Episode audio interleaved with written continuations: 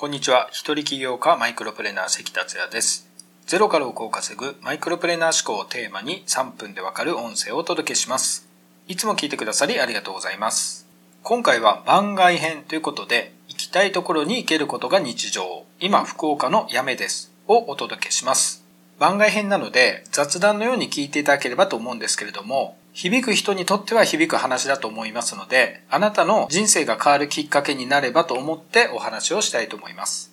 あちこち行っててどこにいるかわからなくなりそうなんですけれども、今は福岡の八女市というところにいます。その前は熊本の多良木町というところにいたので、一瞬ここも熊本のような感覚になってました。多良木も八女も全国積み放題のアドレスの拠点になります。どちらも今回で2回目なので、だいぶ土地感がついてきました。当然ですが行くたびに新たな発見があります。多良木町は11月に大きなイベントあることを知りました。隣の朝霧町や錦町でもイベントがあって、錦町かに荻野目洋子が来るようです。八女の方は八女市の中でも山奥の常陽町というところに泊まっているのですが、さらにここから車を走らせること20分、星野村という天文台などがある地区があります。その一帯は星のふるさと公園と呼ばれていて、初めて行ってきたのですが、天文台やプラネタリウムのほか、温泉はあるわ、キャンプ場はあるわで、広大な敷地にいろんな施設があり、家族連れやカップルなどで賑わってました。日本に住んでても知らないことだらけです。小5の次女と一緒にいるのですが、幸いいろんなことに興味を示す娘なので、飽きずに楽しめてます。子供のうちにいろんなことを体験させたいし、世界を見せたいと思っています。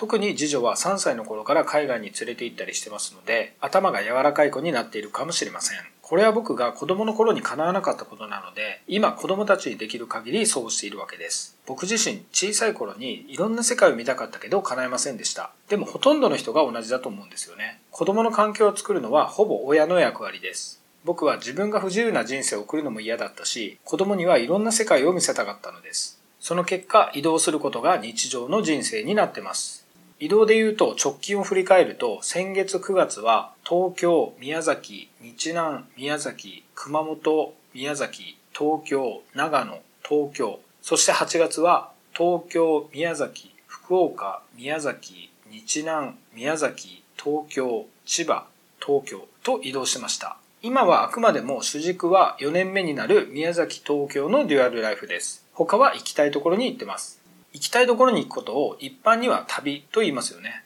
毎月宮崎を離れて行きたい各地に行くようになって約8年になりました。もはや行きたいところに行くことは特別なことではなく普段の生活という感覚になりました。逆に行きたいところに行かない方が異常事態。おそらくやるかやらないかだけで潜在的に同じような思いというのを多くの人が持っていると思っています。というのもいろんな方と会話していていろんなところに行きたいという方が本当に多いんですよね。もちろん僕と同じ考えじゃなくてもいいのですが、日常と非日常というのはその人自身の固定観念なんですよね。他の言葉では普通などとも言いますが、そもそも普通って何だろうということってありますよね。だから何かをきっかけにパラダイムシフトが起こり、ひっくり返ることは十分に起こり得るということです。僕の場合は24歳の頃に自分の人生を自分で決めて自由に楽しく生きている成功者を初めて見てパラダイムシフトが起こりました。それから雇われない自由な生き方をすると決めたのです。今時代が急激に変わっているので、また新たな生き方をしたいと考えて動いています。認知されるまでもう少しかかりそうですが、パイオニア的精神を持って進み続けたいと思います。